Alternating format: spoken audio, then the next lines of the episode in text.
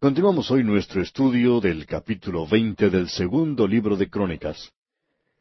Y en nuestro programa anterior vimos cómo los hijos de Moab y de Amón vinieron contra Josafat a la guerra y él se sintió, como es natural, muy atemorizado por esto.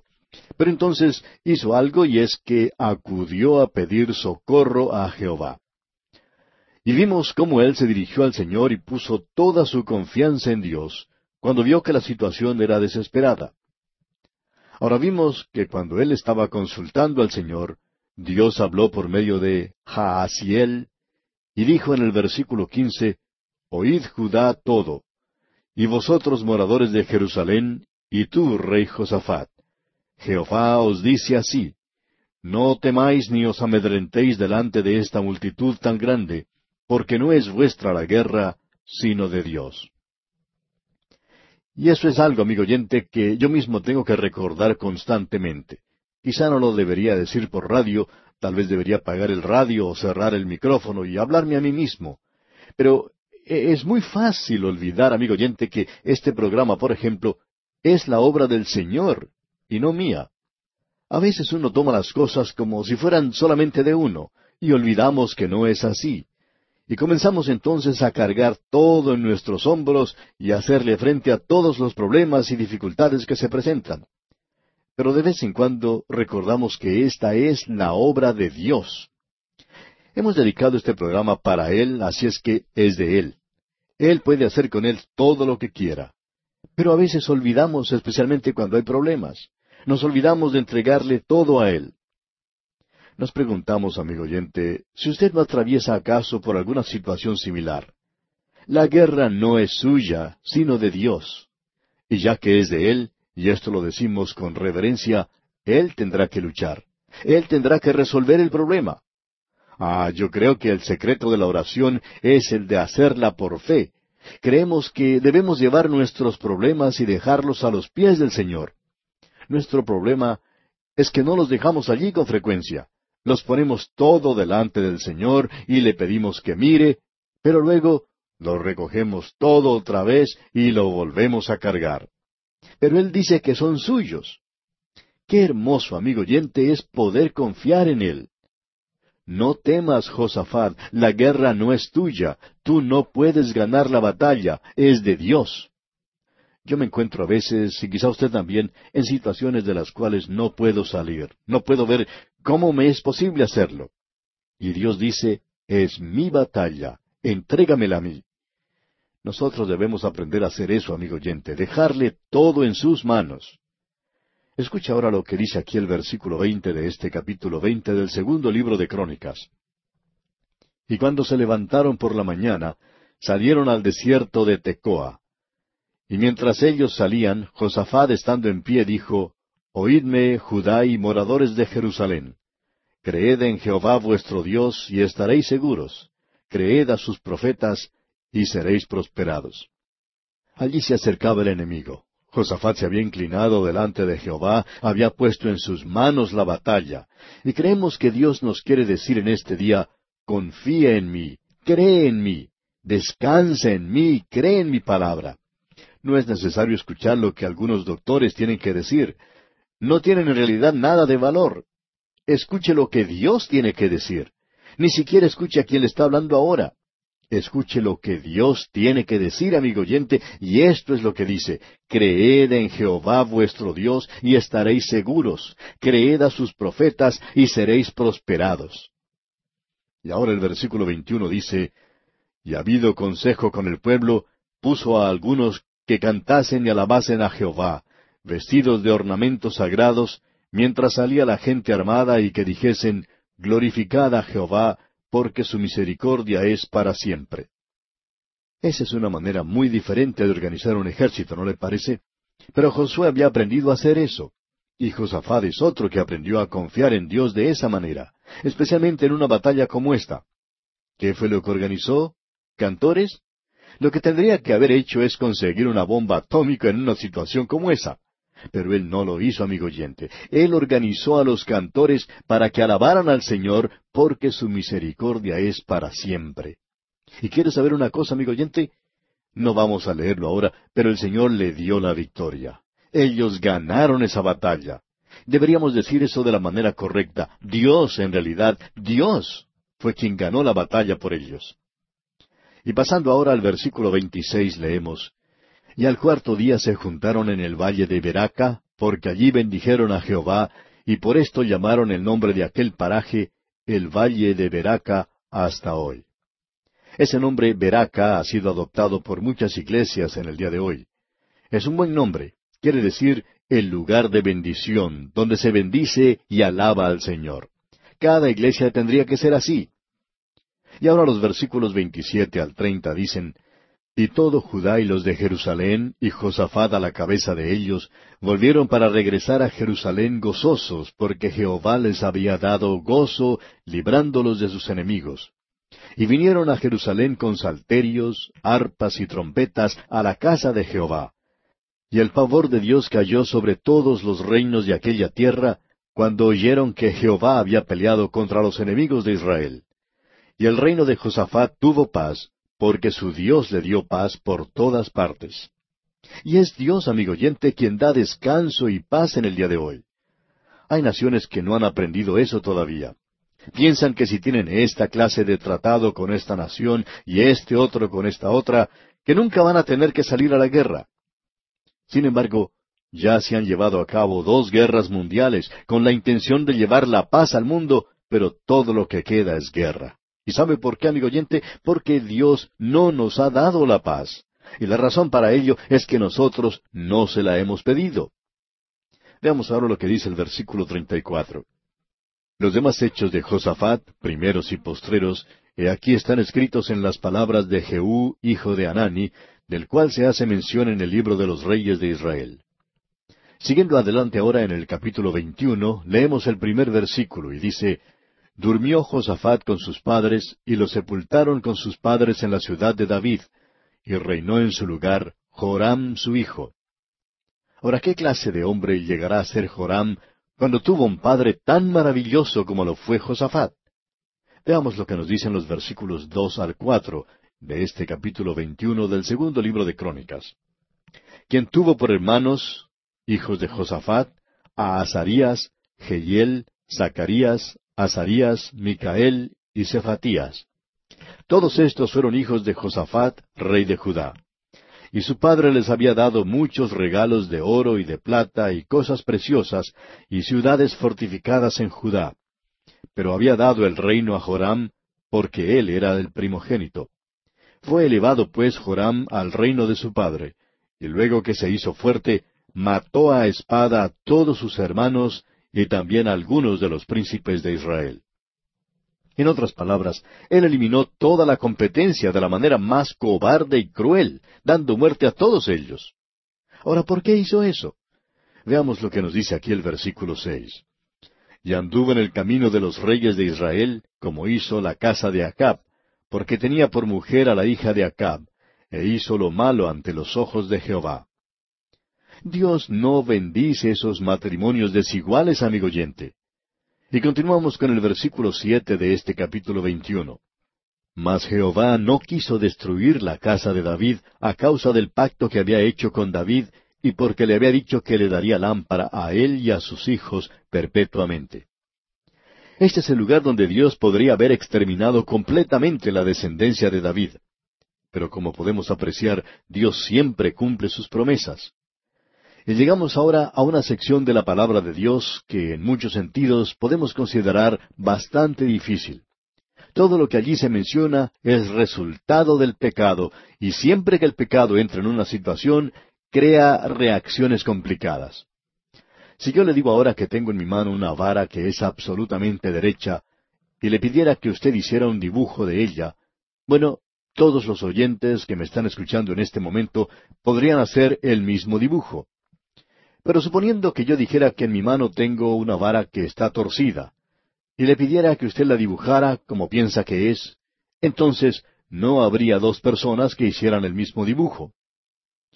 Una cosa puede ser derecha solamente de una manera, pero puede estar torcida de un millón de maneras diferentes y quizá un poco más. Para muchas personas en el día de hoy, esa es la seducción que tiene el pecado. La razón es que se presenta de tantas maneras diferentes que parecen cosas exóticas. Parece ser algo que es diferente, extraño, y tiene una atracción especial por ello, por el mismo hecho de que es tan difícil y complicado. Eso es lo que vamos a ver ahora en este pasaje de las Escrituras. Hemos visto que Joram había llegado al trono después de la muerte de su padre. Y Joram se había casado con la hija de Acab y había aprendido a hacer las cosas malas y dañinas de ellos. Pensamos que él llegó a ser un alumno muy adelantado. Él era tan malo que Dios hubiera en realidad destruido el linaje de David en esa oportunidad.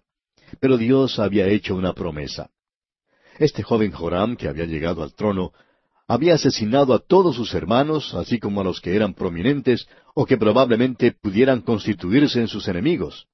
Y vemos que inmediatamente comienza el juicio contra él. Leamos los versículos ocho al diez ahora de este capítulo veintiuno, segundo libro de Crónicas. En los días de éste se rebeló Edom contra el dominio de Judá, y pusieron rey sobre sí. Entonces pasó Joram con sus príncipes y todos sus carros, y se levantó de noche y derrotó a los edomitas que le habían sitiado, y a todos los comandantes de sus carros. No obstante, Edom se libertó del dominio de Judá hasta hoy. También en el mismo tiempo Limna se libertó de su dominio, por cuanto él había dejado a Jehová, el Dios de sus padres. La palabra de Dios dice con toda claridad por qué vino este juicio sobre él y que este juicio provenía de la mano de Dios. No puede tener paz porque él había dejado a Jehová, el Dios de sus padres.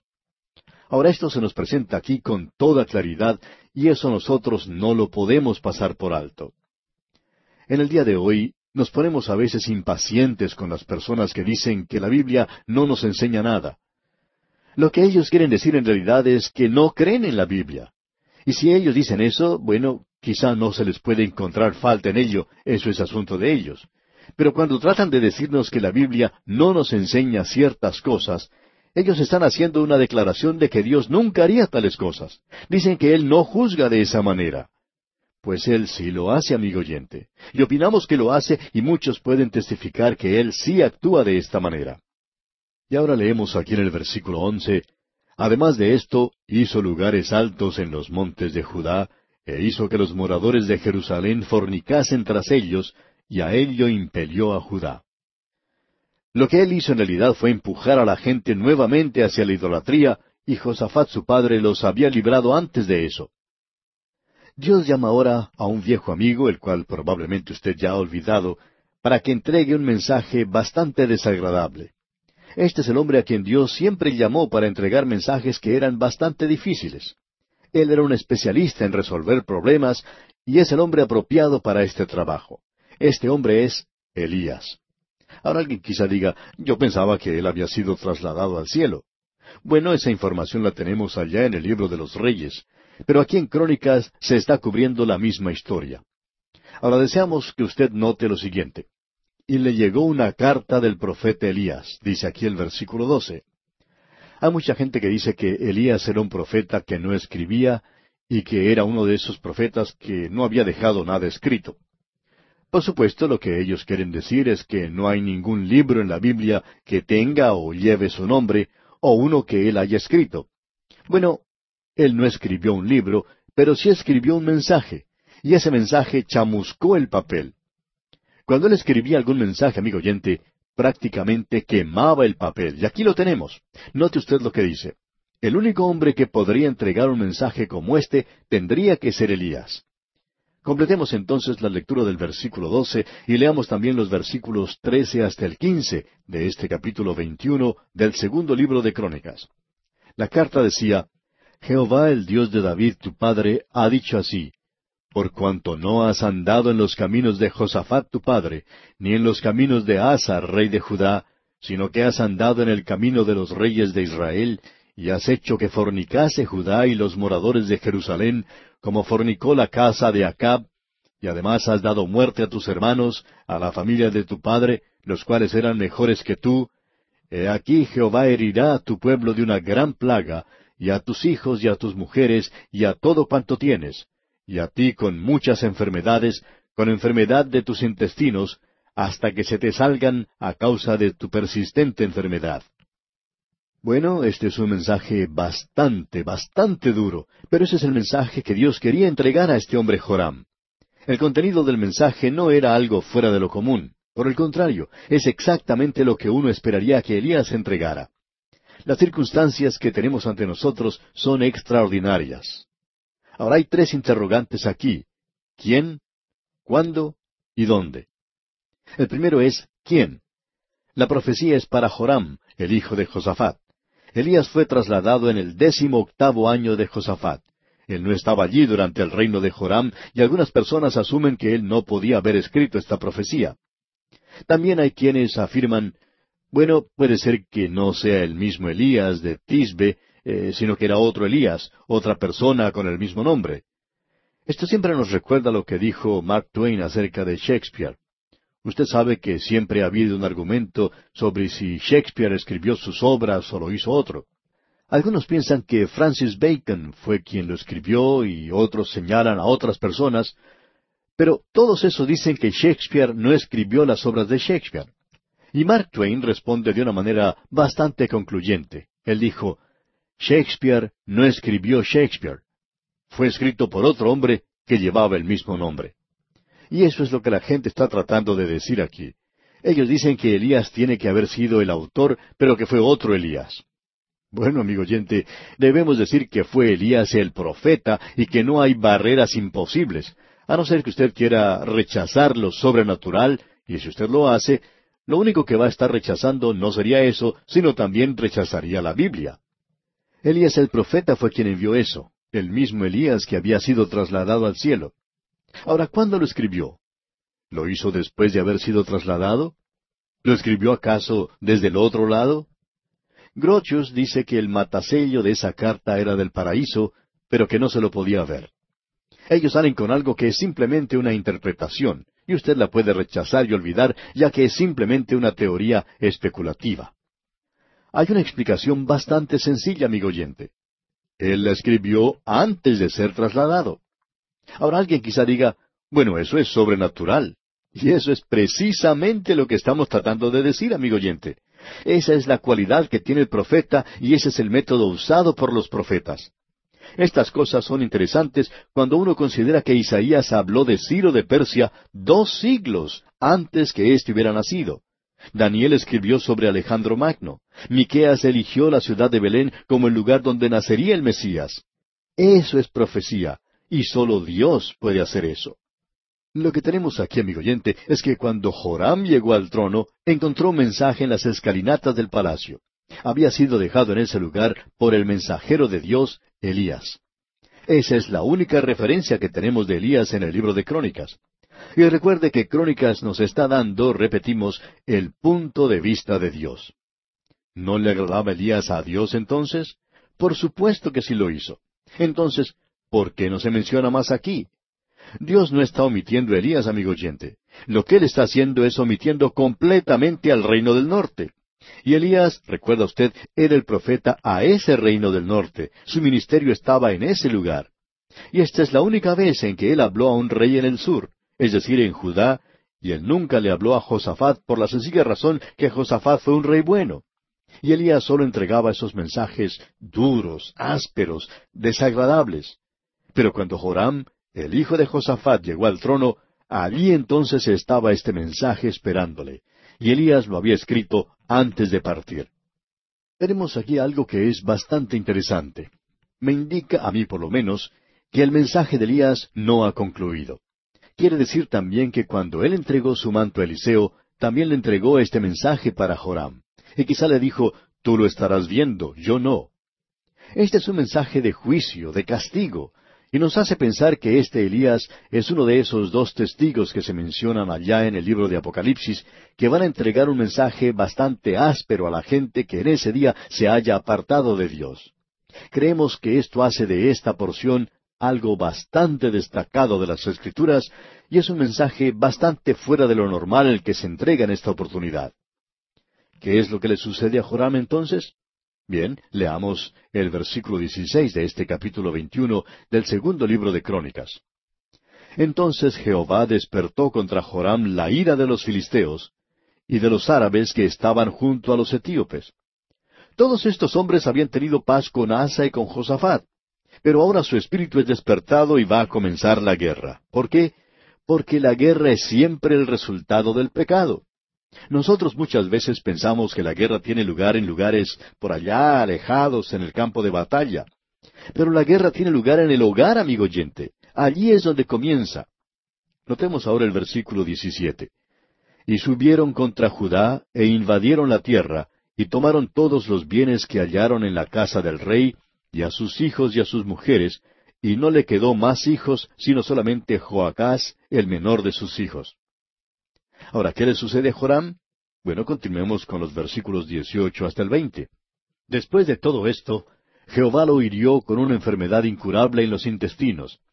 Y aconteció que al pasar muchos días, al fin, al cabo de dos años, los intestinos se le salieron por la enfermedad, muriendo así de enfermedad muy penosa y no encendieron fuego en su honor como lo habían hecho con sus padres. Cuando comenzó a reinar era de treinta y dos años, y reinó en Jerusalén ocho años, y murió sin que lo desearan más. Y lo sepultaron en la ciudad de David, pero no en los sepulcros de los reyes. El pueblo se había librado de algo bastante malo cuando él murió. Y lo sepultaron, dice aquí, en la ciudad de David. Y note usted, pero no en los sepulcros de los reyes. Este posiblemente haya sido el hombre más odiado que había reinado en esa época. Ahora vamos a ver que su esposa había sido también la mujer más odiada que había reinado. Leamos el capítulo 22, el primer versículo. Los habitantes de Jerusalén hicieron rey en lugar de Joram a Ocosías, su hijo menor, porque una banda armada que había venido con los árabes al campamento había matado a todos los mayores, por lo cual reinó Ocosías, hijo de Joram, rey de Judá. Este era el único muchacho que había quedado. Dice, por lo cual reinó Cosías, hijo de Joram, rey de Judá. Ahora el versículo dos dice, cuando Cosías comenzó a reinar, era de cuarenta y dos años, y reinó un año en Jerusalén. El nombre de su madre fue Atalía, hija de Onri.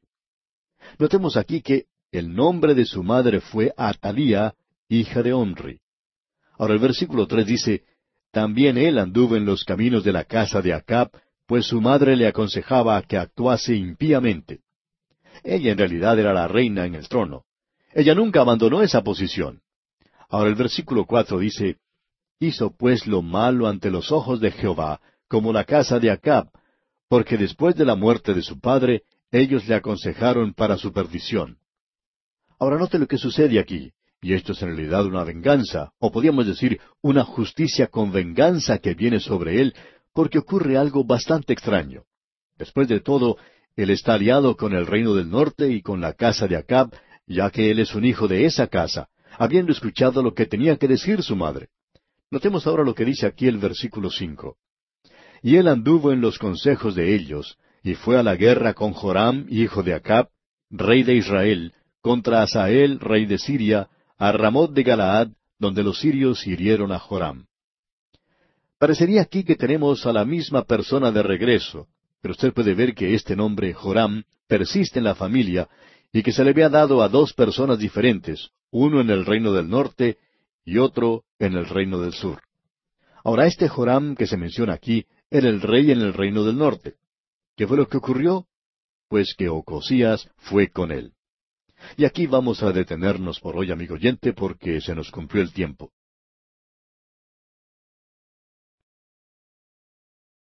Continuamos hoy estudiando el capítulo 22 del segundo libro de Crónicas. Y en nuestro programa anterior estábamos hablando del reinado de Ocosías de Judá. Y vimos que el nombre de su madre era Atalía y que Ocosías anduvo en los caminos de Acab porque Atalía su madre le aconsejaba que actuase de una manera impía. Luego vimos que se fue a la guerra con Joram, hijo de Acab, rey de Israel. Y parecería aquí que tenemos a la misma persona de regreso, pero usted puede ver que este nombre Joram persiste en la familia y que se le había dado a dos personas diferentes, una en el reino del norte y otra en el reino del sur. Ahora, este Joram que se menciona aquí era el rey del reino del norte. ¿Y qué fue lo que ocurrió? Ocosías fue con él. Y leemos en el versículo seis de este capítulo veintidós del segundo libro de Crónicas, y volvió para curarse en Jezreel de las heridas que le habían hecho en Ramot peleando contra Asael, rey de Siria. Y descendió Ocosías, hijo de Joram, rey de Judá, para visitar a Joram, hijo de Acab, en Jezreel, porque allí estaba enfermo. O sea que fue a visitarle porque estaba enfermo, probablemente le llevó un canasto lleno de frutas o algo parecido. Y el versículo siete dice, Pero esto venía de Dios para que Ocosías fuese destruido viniendo a Joram, porque habiendo venido, salió con Joram contra Jehú, hijo de Nimsi, al cual Jehová había ungido para que exterminara la familia de Acab. Lo interesante de notar aquí es que Jehú no sabía que este rey del sur estaba allí. ¿Y qué fue lo que sucedió entonces? Veamos el versículo ocho. Y haciendo juicio Jehú contra la casa de Acab, halló a los príncipes de Judá y a los hijos de los hermanos de Ocosías, que servían a Ocosías, y los mató. Así que aquí termina la vida de uno de ellos. Luego vemos en el versículo nueve, y buscando a Ocosías, el cual se había escondido en Samaria, lo hallaron y lo trajeron a Jehú y le mataron. Y le dieron sepultura porque dijeron, es hijo de Josafat, quien de todo su corazón buscó a Jehová. Y la casa de Ocosías no tenía fuerzas para poder retener el reino. Este es un período muy sangriento. Ahora, ¿por qué lo menciona Dios? Para que usted, amigo oyente, y yo nos informemos de que Él sí condena el pecado, para hacernos saber que el hombre no puede eludir sus consecuencias. Esto fue bastante complicado. Atalía, su madre, era la única que quedaba, es decir, de la familia inmediata más cercana. Ahora, la primera parte del versículo diez nos dice, Entonces Atalía, madre de Ocosías, viendo que su hijo era muerto, ¿qué fue lo que ella hizo? Bueno, ella tenía nietos, la segunda parte del versículo diez dice, se levantó y exterminó toda la descendencia real de la casa de Judá. Y hablando francamente, se necesita una persona muy sangrienta, muy mala, para poder asesinar a los nietos de uno. No podemos comprender cómo esta reina tan malvada podía asesinar a sus propios nietos, pero eso fue lo que ella hizo. Los mató a todos menos uno.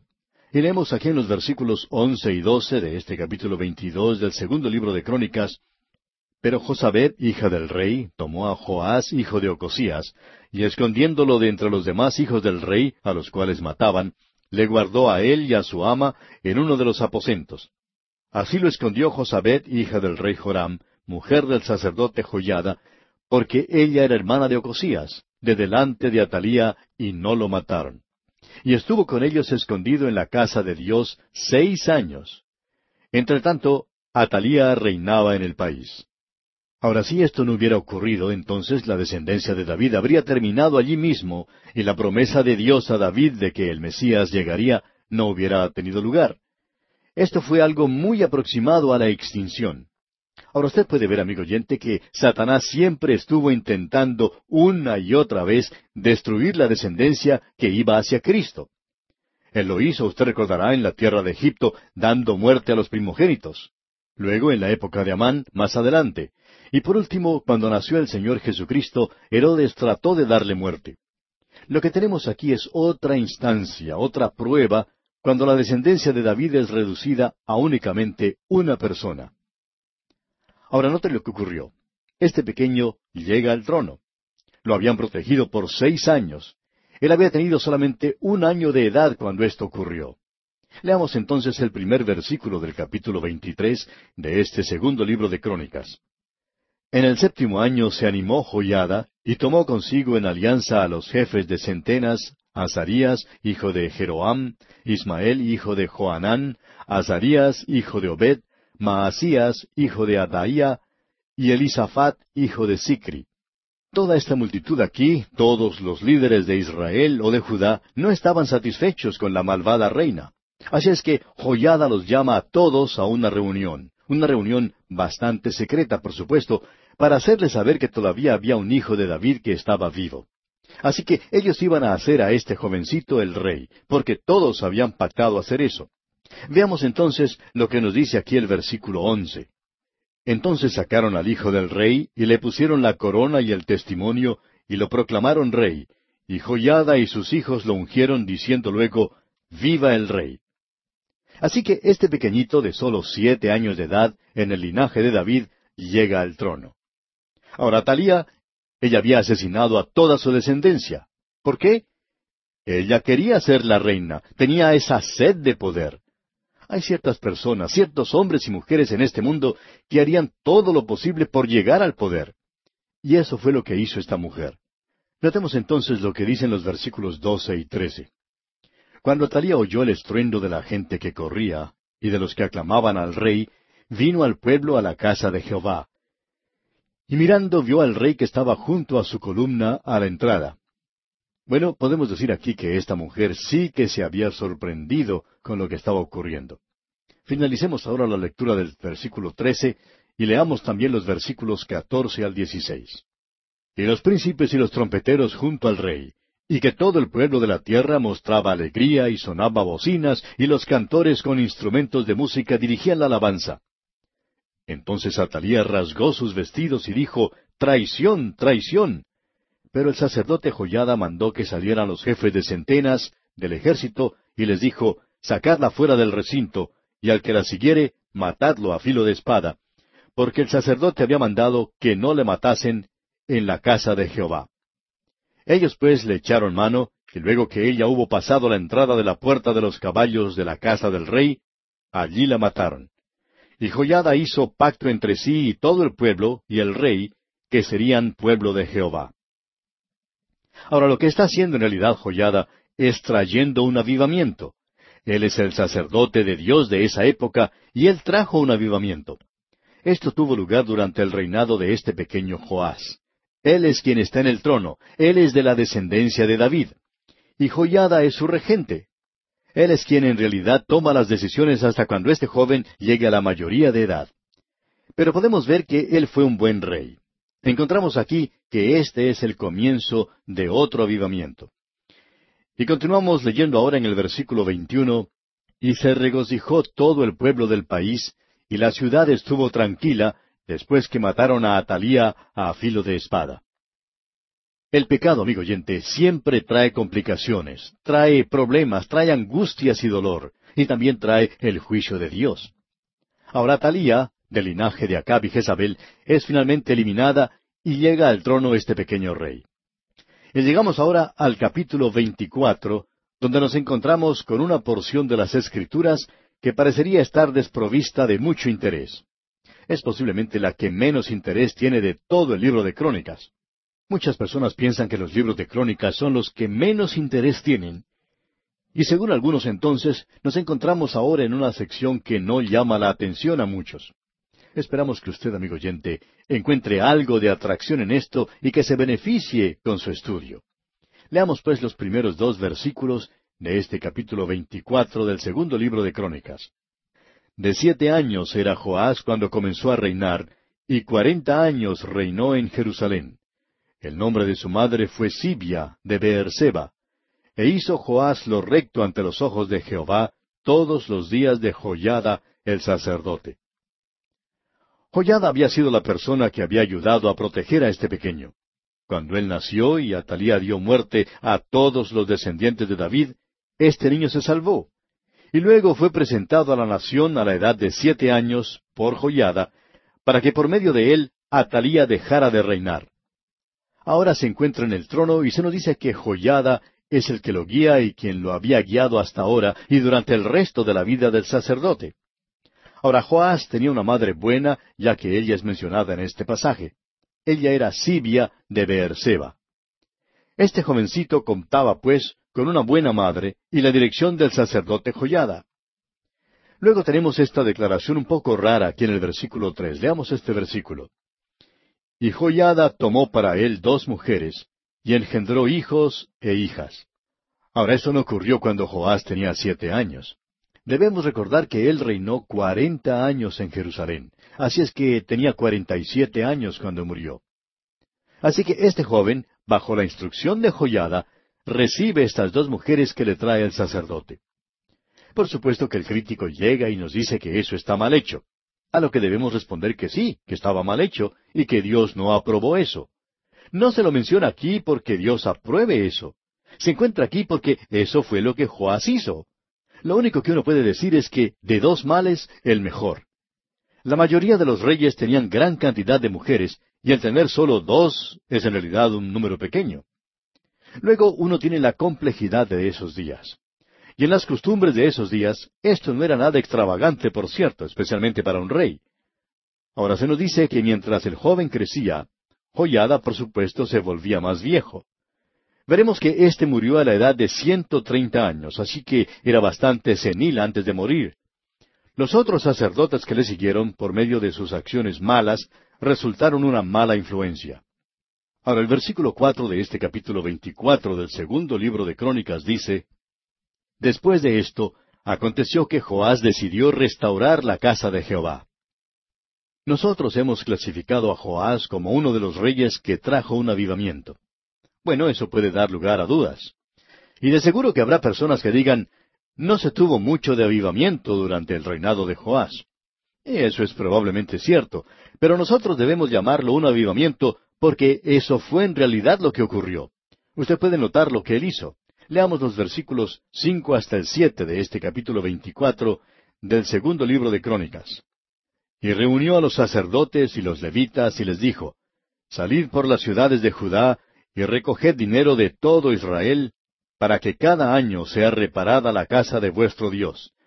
Y vosotros poned diligencia en el asunto. Pero los levitas no pusieron diligencia, por lo cual el rey llamó al sumo sacerdote Joyada y le dijo, ¿Por qué no has procurado que los levitas traigan de Judá y de Jerusalén la ofrenda que Moisés, siervo de Jehová, impuso a la congregación de Israel para el tabernáculo del testimonio? Porque la impía Atalía y sus hijos habían destruido la casa de Dios, y además habían gastado en los ídolos todas las cosas consagradas de la casa de Jehová. Amigo oyente, lo que Joás quiere hacer aquí es reparar la casa de Jehová. Aparentemente para esta época, Joyada había llegado ya a su ancianidad y los sacerdotes no pusieron mayor interés y no siguieron con el trabajo. Leamos ahora los versículos ocho hasta el diez. Mandó pues el rey que hiciesen un arca, la cual pusieron fuera, a la puerta de la casa de Jehová, e hicieron pregonar en Judá y en Jerusalén que trajesen a Jehová la ofrenda que Moisés, siervo de Dios, había impuesto a Israel en el desierto.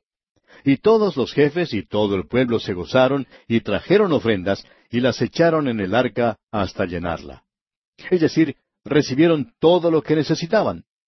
Ahora el versículo once dice, Y cuando venía el tiempo para llevar el arca al secretario del rey por mano de los levitas, cuando veían que había mucho dinero, venía el escriba del rey, y el que estaba puesto por el sumo sacerdote, y llevaban el arca, y la vaciaban, y la volvían a su lugar, Así lo hacían de día en día y recogían mucho dinero.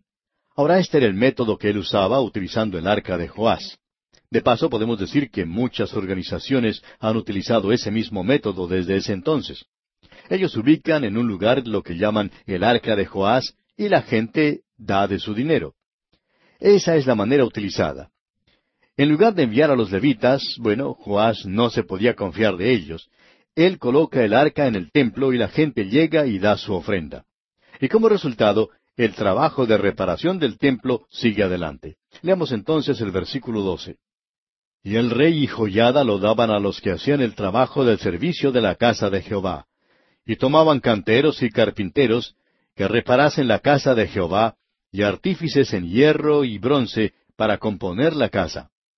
Aparentemente el templo había quedado en muy malas condiciones, y Joás se dedica a la tarea de repararlo. Continuemos con los versículos trece y catorce.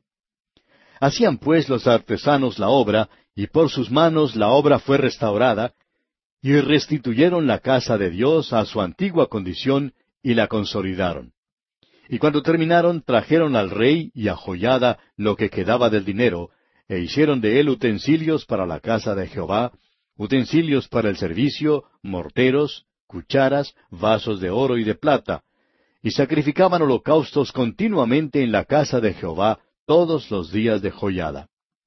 Ahora Joyada era el sumo sacerdote y aparentemente ya estaba muy anciano, por lo que tenemos en el versículo quince, Mas Joyada envejeció y murió lleno de días. De ciento treinta años era cuando murió. Eso puede explicar el por qué los sacerdotes eran negligentes en cuanto a obedecer las órdenes del rey. Joyada estaba demasiado viejo. Él había tenido la experiencia de criar a este joven y suponemos que tendría algunas libertades que ningún otro podía gozar con el rey. Ahora el versículo 16 dice, Y lo sepultaron en la ciudad de David con los reyes, por cuanto había hecho bien con Israel, y para con Dios y con su casa. Este hombre recibió honores reales en su muerte. Y continuamos leyendo en los versículos 17 y 18. Muerto Joyada, vinieron los príncipes de Judá y ofrecieron obediencia al rey. Y el rey los oyó. Y desampararon la casa de Jehová, el Dios de sus padres, y sirvieron a los símbolos de acera y a las imágenes esculpidas. Entonces la ira de Dios vino sobre Judá y Jerusalén por este su pecado. Podemos ver que mientras estaba vivo Joyada, los príncipes no osaban dedicarse a la idolatría. Joyada había mostrado una mano fuerte. Sin embargo, el joven rey Joás quizás se mostraba un poco más indulgente. Los príncipes llegan ante el rey y le ofrecen su obediencia, pero luego salen y adoran a los ídolos. Vemos entonces que Dios comienza a juzgarlos. Leamos el versículo 19. Y les envió profetas para que los volviesen a Jehová, los cuales les amonestaron, mas ellos no los escucharon. ¿Qué fue lo que sucedió entonces? Continuemos leyendo los versículos veinte y veintiuno. Entonces el Espíritu de Dios vino sobre Zacarías, hijo del sacerdote Joyada, y puesto en pie donde estaba más alto que el pueblo, les dijo, Así ha dicho Dios, ¿por qué quebrantáis los mandamientos de Jehová? No os vendrá bien por ello, porque por haber dejado a Jehová, Él también os abandonará.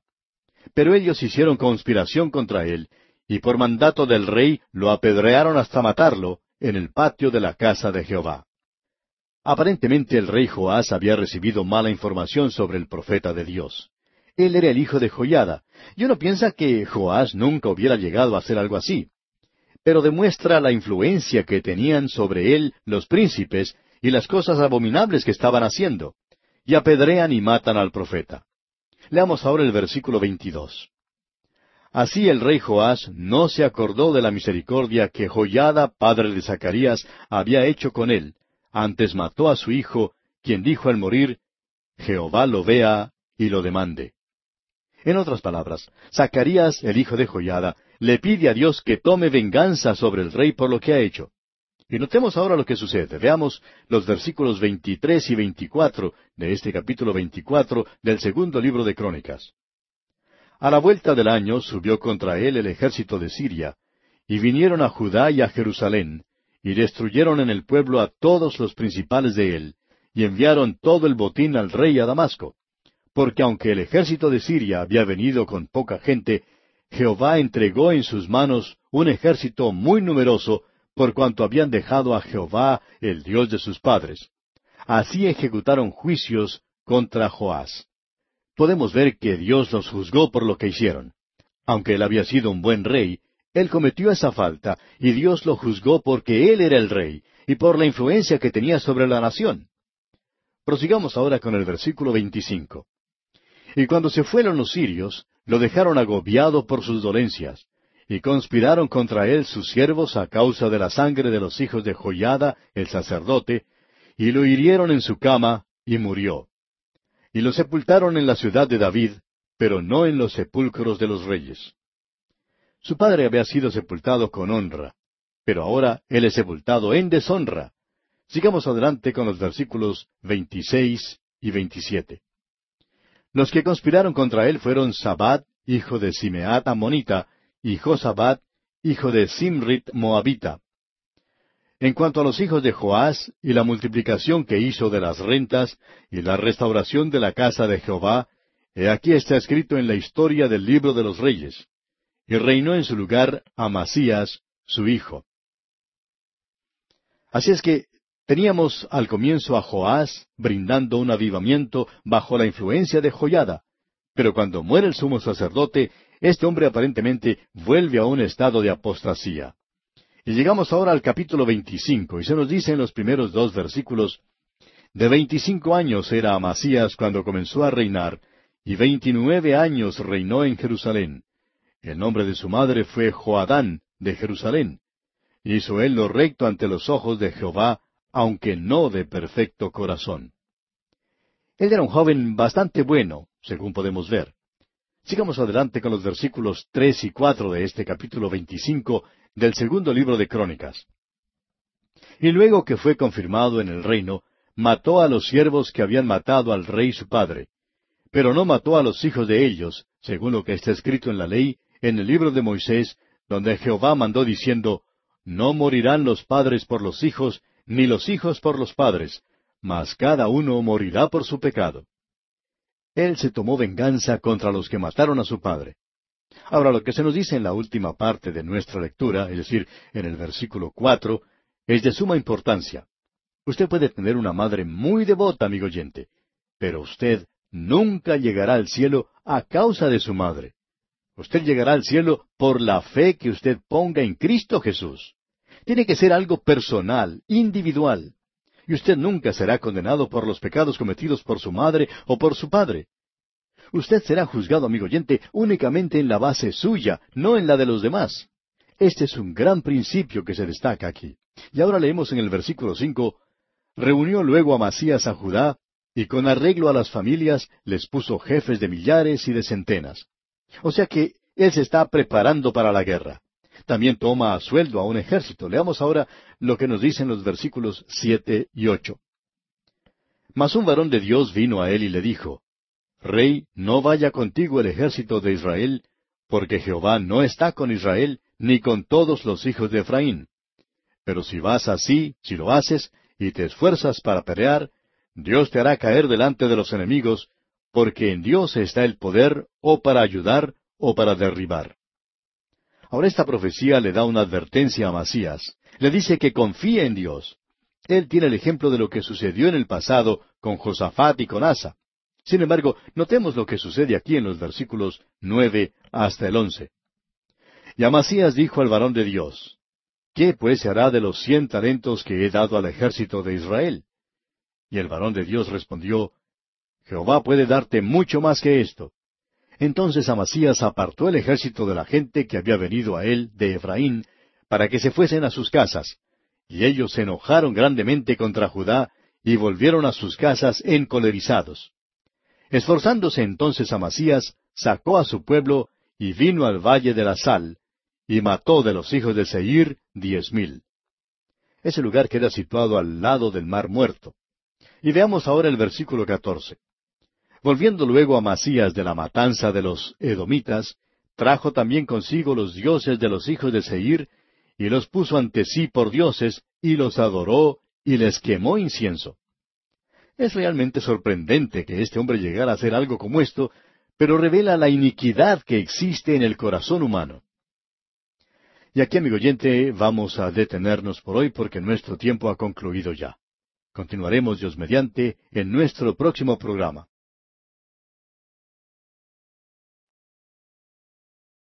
Continuamos hoy estudiando el capítulo 25 del segundo libro de Crónicas. Y en nuestro programa anterior vimos cómo Amasías había reunido a Judá y había arreglado las familias y les había puesto jefes de millares y de centenas. O sea que se estaba preparando para la guerra. También dijimos que había tomado a sueldo a un ejército. Luego vimos que un varón de Dios vino y le dijo que no fuera con él el ejército de Israel, porque Jehová no estaba con Israel ni con todos los hijos de Efraín. Y el varón le dijo que si iba así, si lo hacía, y se esforzaba para pelear, Dios entonces le haría caer delante de sus enemigos, porque en Dios, le dijo, está el poder o para ayudar o para derribar. O sea que este hombre de Dios le hizo una advertencia a Masías. Le dice que confíe en Dios, él tiene el ejemplo de lo que sucedió en el pasado con Josafat y con Asa. Sin embargo, vimos que Amasías preguntó al varón de Dios, ¿qué pues se hará de los cien talentos que he dado al ejército de Israel? Y el varón de Dios respondió, Jehová puede darte mucho más que esto. Luego vimos que Amasías apartó el ejército de la gente que había venido a él de Efraín para que se fueran a sus casas, y ellos, claro, se enojaron grandemente contra Judá y volvieron a sus casas encolerizados. Esforzándose entonces Amasías, dice aquel versículo once, sacó a su pueblo y vino al valle de la sal, y mató de los hijos de Seir diez mil. Ese lugar queda situado, dijimos, al lado del mar muerto. Luego, más adelante, vimos que, volviendo a Masías de la matanza de los edomitas, trajo también con él los dioses de los hijos de Seir, y los puso ante sí por dioses, y los adoró y les quemó incienso. Es verdaderamente sorprendente que este hombre llegara a hacer algo así como esto. Pero revela, amigo oyente, la iniquidad que existe en el corazón humano. Continuemos hoy leyendo los versículos quince y dieciséis de este capítulo veinticinco del segundo libro de Crónicas. Por esto se encendió la ira de Jehová contra Amasías, y envió a él un profeta que le dijo, ¿Por qué has buscado los dioses de otra nación que no libraron a su pueblo de tus manos?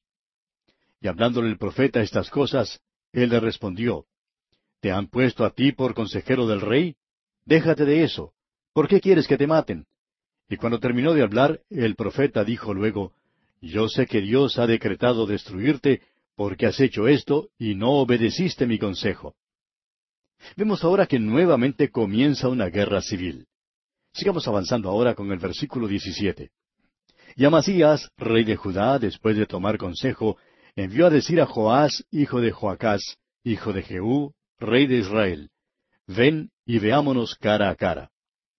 Él quería verlo frente a frente. Y continúa el versículo 18 diciendo, Entonces Joás, rey de Israel, envió a decir a Amasías, rey de Judá, el cardo que estaba en el Líbano envió al cedro que estaba en el Líbano diciendo, Da tu hija a mi hijo por mujer. Y he aquí que las fieras que estaban en el Líbano pasaron y hollaron el cardo. Como respuesta, él le envía una parábola o algo similar y le dice, Lo siento, pero creo que no nos vamos a poder ver. Y proseguimos leyendo aquí en los versículos diecinueve y veinte. Tú dices, He aquí he derrotado a Edom, y tu corazón se enaltece para gloriarte. Quédate ahora en tu casa. ¿Para qué provocas un mal en que puedas caer tú y Judá contigo? Mas Amasías no quiso oír, porque era la voluntad de Dios que los quería entregar en manos de sus enemigos por cuanto habían buscado los dioses de Edom.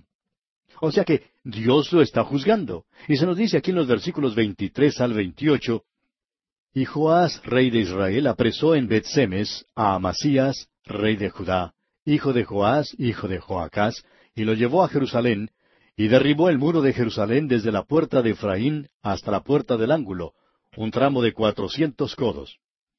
Asimismo tomó todo el oro y la plata y todos los utensilios que se hallaron en la casa de Dios, en casa de Obededom, y los tesoros de la casa del rey, y los hijos de los nobles. Después volvió a Samaria. Y vivió Amasías, hijo de Joás, rey de Judá, quince años después de la muerte de Joás, hijo de Joacás, rey de Israel. Los demás hechos de Amasías, primeros y postreros, ¿no están escritos en el libro de los reyes de Judá y de Israel? Desde el tiempo en que Amasías se apartó de Jehová, empezaron a conspirar contra él en Jerusalén. Y habiendo él huido a Laquis, enviaron tras él a Laquis, y allá lo mataron. Y lo trajeron en caballos, y lo sepultaron con sus padres en la ciudad de Judá. Tenemos pues aquí una historia bastante ordinaria, y se hace un poco monótona, ¿no le parece?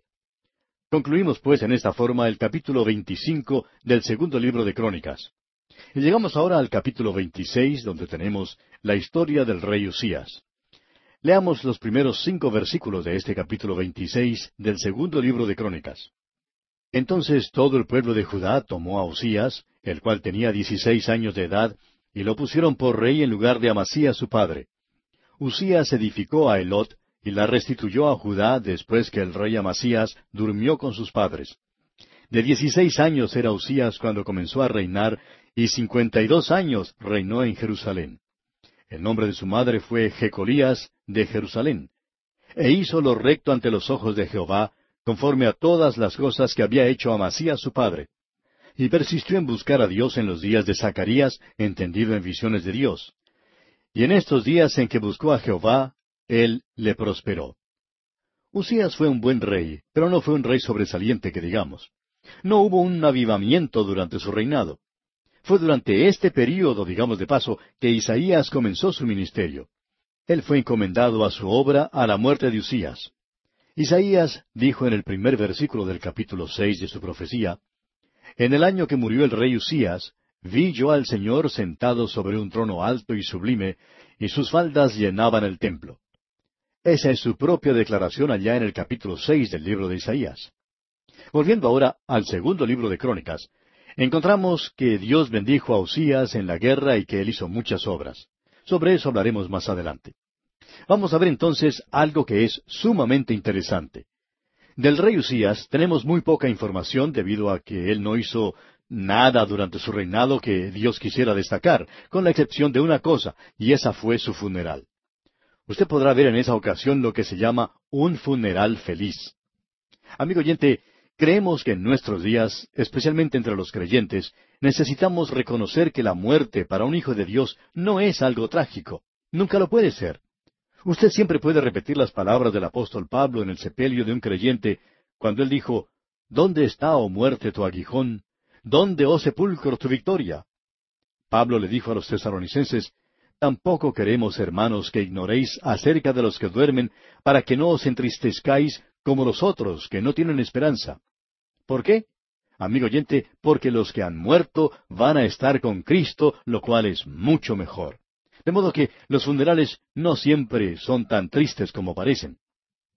Ahora notamos aquí algo en estos primeros cinco versículos que hemos analizado, especialmente aquí en el versículo cuatro, dice, e hizo lo recto, es decir, Usías hizo lo recto ante los ojos de Jehová, conforme a todas las cosas que había hecho Amasías su padre. Sin embargo, debemos decir con toda franqueza que su padre Amasías no nos impresionó mucho. Usías fue un buen rey, y eso fue algo fuera de lo común para estos reinos. En realidad, en el reino del norte nunca tuvieron un buen rey, ni uno siquiera. Y en el reino del sur hubo unos pocos. Hubo cinco de ellos a los cuales se los podría considerar excepcionales, porque durante su reinado llegó a haber un gran avivamiento y una reforma. Ahora, el reino de Usías no llegó a producir un avivamiento, pero él fue un buen rey. No fue un rey malo que pudiéramos decir. En uno de los colegios bíblicos tenían un curso sobre la Biblia que era bastante fragmentario. Y una de las preguntas que siempre se hacía a los alumnos desde tiempo inmemorial, desde el mismo comienzo del colegio, era la de nombrar a los reyes de Israel y de Judá, y describir en forma breve el reinado de cada uno. Algunos de los estudiantes del primer curso habían descubierto que si escribían mal rey, después del nombre que había sido un mal rey, entonces podían sacar por lo menos un 95% del examen correcto. Y quien no querría, especialmente al comienzo de los estudios, sacar un 95%. De modo que lo que los alumnos hacían era memorizar los nombres de los reyes y luego indicar después del nombre de cada uno de ellos que era un mal rey, mal rey, mal rey, y la mayoría estaría en lo correcto. Ahora no estaría equivocado si escribiera que Usías fue un mal rey porque él en realidad fue un buen rey. No hizo nada excepcional que digamos, pero fue un buen rey. Él hizo varias cosas aquí que fueron bastante interesantes y hacia las cuales queremos dirigir su atención por unos momentos. Leamos el versículo seis de este capítulo veintiséis. Y salió y peleó contra los filisteos, y rompió el muro de Gat, y el muro de Jabnia, y el muro de Asdod, y edificó ciudades en Asdod y en la tierra de los filisteos. Debemos recordar que Gad era uno de los lugares más fuertes que tenían los filisteos. Si uno visita la ciudad de Asdod en el día de hoy, podrá notar que es una ciudad muy progresista. En la actualidad sus habitantes han construido un puerto. Existe otro puerto en la costa, pero está algo alejado, y no había ninguno de ellos en esa ciudad. En la antigüedad, los barcos llegaban a la ciudad de Cesarea, pero nunca podían entrar hasta Asdod. Ahora, como ya hemos dicho, se ha construido un hermoso puerto en ese lugar. Es un puerto hecho por la mano del hombre y está recibiendo en la actualidad creemos que la mayoría de la mercancía que está siendo enviada a esa zona y más que en ningún otro lugar de Israel. También es el lugar donde llegan los terminales de las refinerías de petróleo que están por el Mar Rojo. Luego el petróleo se envía a bordo de buques tanques y se lo lleva a otros lugares. En ese lugar, pues, están edificando por todas partes. Este es, pues, el lugar que tomó bajo su control el rey Usías.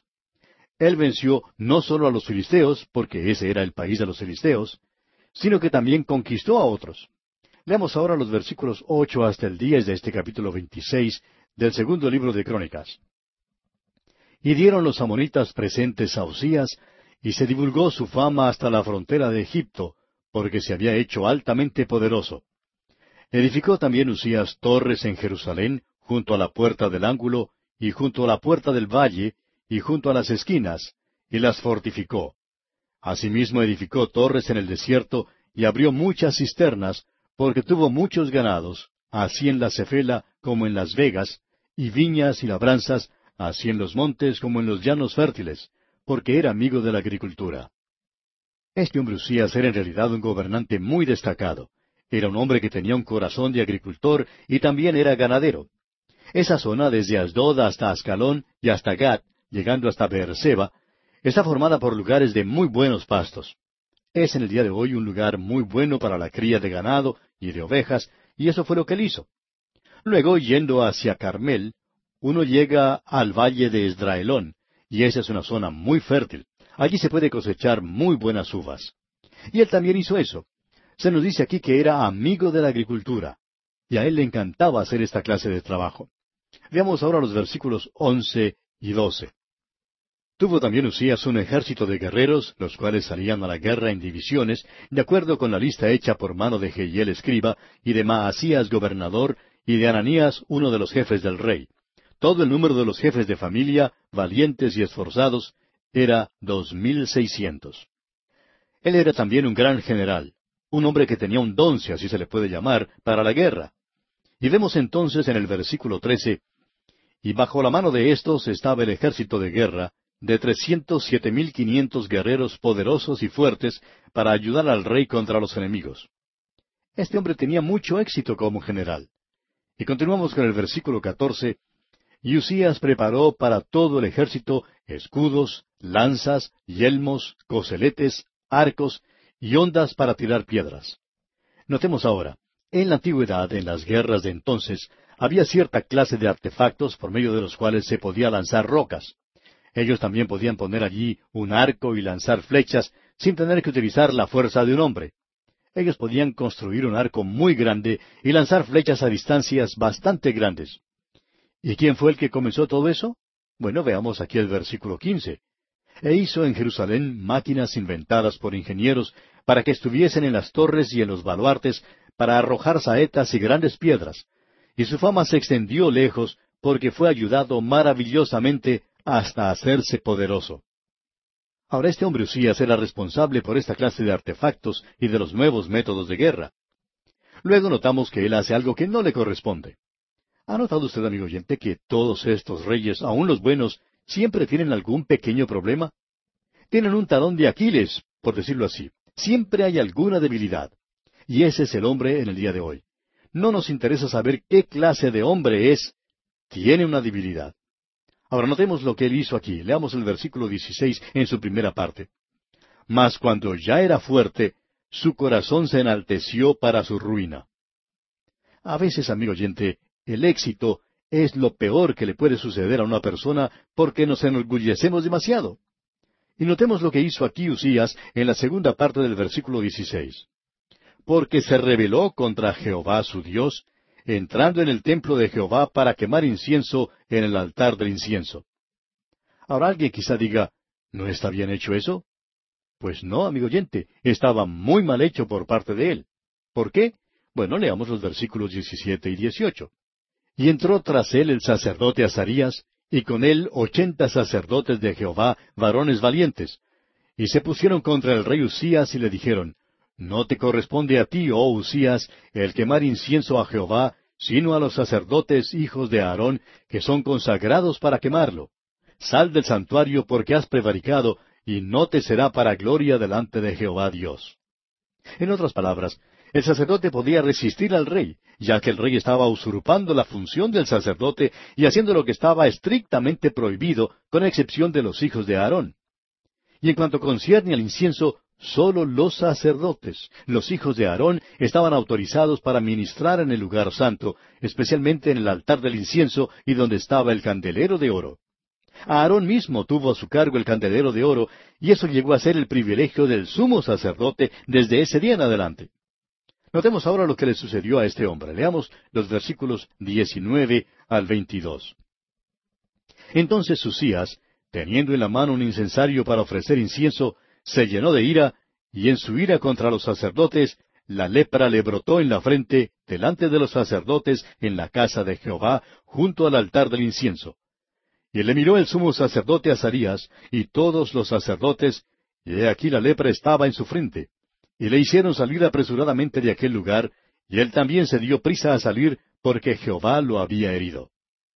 Así el rey Usías fue leproso hasta el día de su muerte, y habitó leproso en una casa apartada, por lo cual fue excluido de la casa de Jehová.